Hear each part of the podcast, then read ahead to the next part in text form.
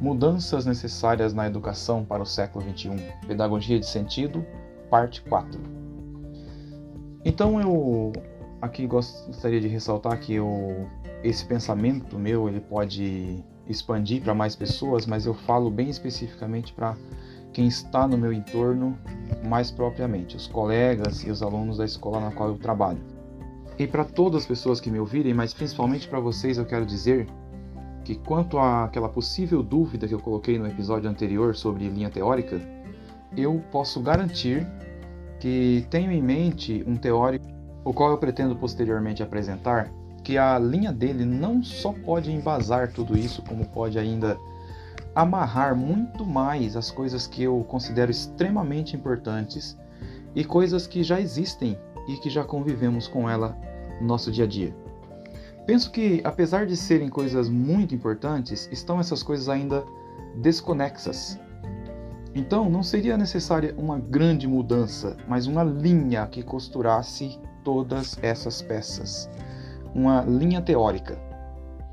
Por ora, acredito que basta dizer que em um determinado artigo, esse mesmo teórico dá início à sua reflexão com a seguinte frase: A ausência de teoria na prática educativa geralmente resulta em serviços fragmentados, com atividades pouco interconectadas, ao invés de programas integrados a essa teoria caracterizados pela consciência interna desde o estabelecimento dos objetivos e metas até os serviços prestados e avaliações.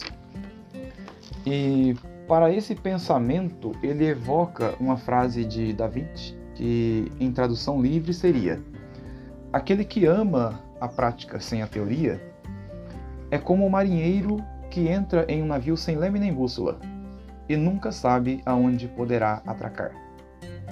Peço que segurem, por favor, essa frase, que eu quero voltar a ela mais à frente. Antes, quero dizer que quando eu vejo coisas importantes, aí entre aspas, porém desconectadas, eu vejo na verdade um desenho lindo para ser montado a partir de várias peças de um quebra-cabeças. E elas estão soltas. Na minha mente, eu já tenho um protótipo da maravilha que seriam todas elas encaixadas. Mas, para eu passar isso para alguém, no caso vocês que para mim são a quem interessa passar, eu teria que identificar e desenhar cada peça desse quebra-cabeças. Parecer utopia, mas adianto que se essa visão não for compartilhada e mais pessoas não passarem a enxergarem, ou seja, se eu não compartilhar, de fato não passaria de mera utopia. Por isso eu pretendo contar com a paciência de todos vocês que estão me ouvindo para falar o que são e como são cada uma dessas peças. Enquanto eu as for descrevendo, convido para que juntos possamos ir mentalizando encontrar a linha teórica no final. E a gente vai chegar lá juntos. Eu disse que preciso de sua paciência porque não posso ir simplesmente apresentando tudo assim. Primeiramente, é preciso muito que cada um de vocês que me ouvem, pelo menos tentem acreditar que o que vou apresentar pode se tornar possível, mas reforço, só o será se eu não estiver buscando sozinho esse objetivo.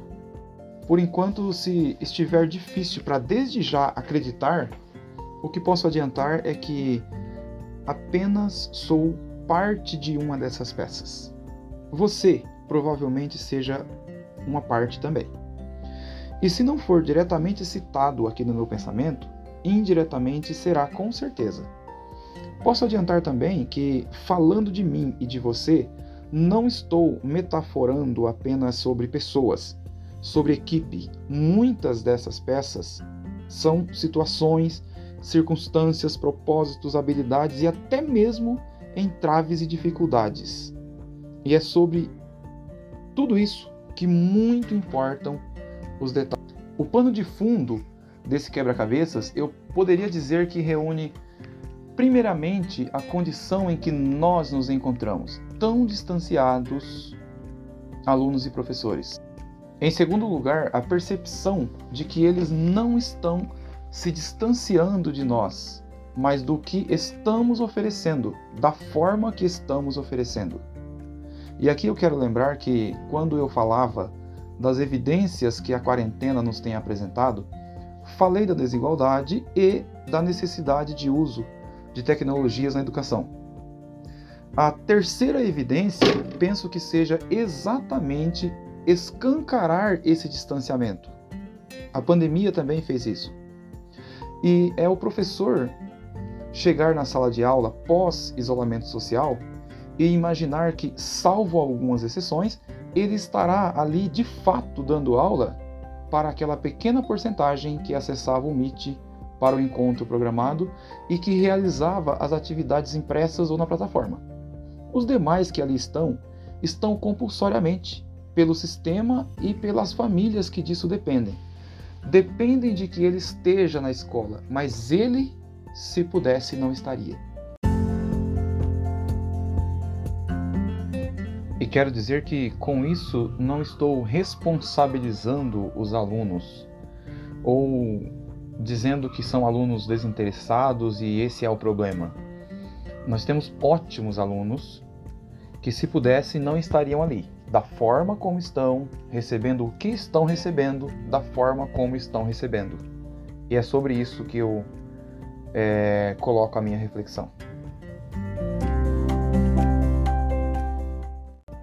penso que isso pode ser diferente e é esse pensamento que pretendo externar por meio do desenho das peças do quebra-cabeças. Então vamos lá. Peça 1. Professores extremamente capacitados, porém faltando uma linha de trabalho que permita aproveitar esse preparo interconectando isso ao trabalho com alunos. Peça 2 a tão apregoada interdisciplinarização que muitas vezes não acontecem por falta de uma linha teórica e que prime por apresentar apenas os caminhos para que os docentes se interconectem em seus trabalhos. Então, peça 3. Os alunos, ou melhor dizendo, o olhar, a visão de uma geração que veio depois da nossa, e enquanto a maioria de nós tenta se adaptar as novas formas de enxergar o mundo, eles já cresceram o enxergando assim. Por que não fazer uso da capacidade que a eles é inata e a nós é uma busca e um desafio? Peça 4. A comunidade. E digo não somente a adjacente à escola, mas por que não também ela? Em que são hábeis as pessoas ligadas aos alunos, de perto ou de longe? quem eles admiram, quem os inspira. E isso digo não para que essas pessoas deem aula em nosso lugar, mas para que os inspire a uma busca. E essa busca se torne um objetivo, que se torne o um interesse deles, que faça sentido. Peça 5.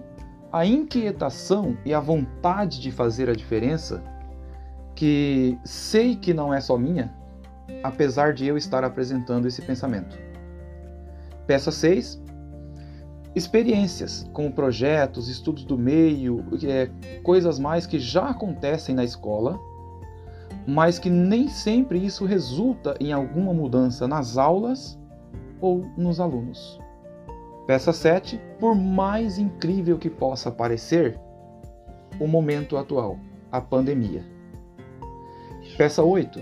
O contato com aluno que já chegou à escola identificado com altas habilidades de superdotação e, consequentemente, alguns outros ali identificados por um trabalho feito na, nessa escola.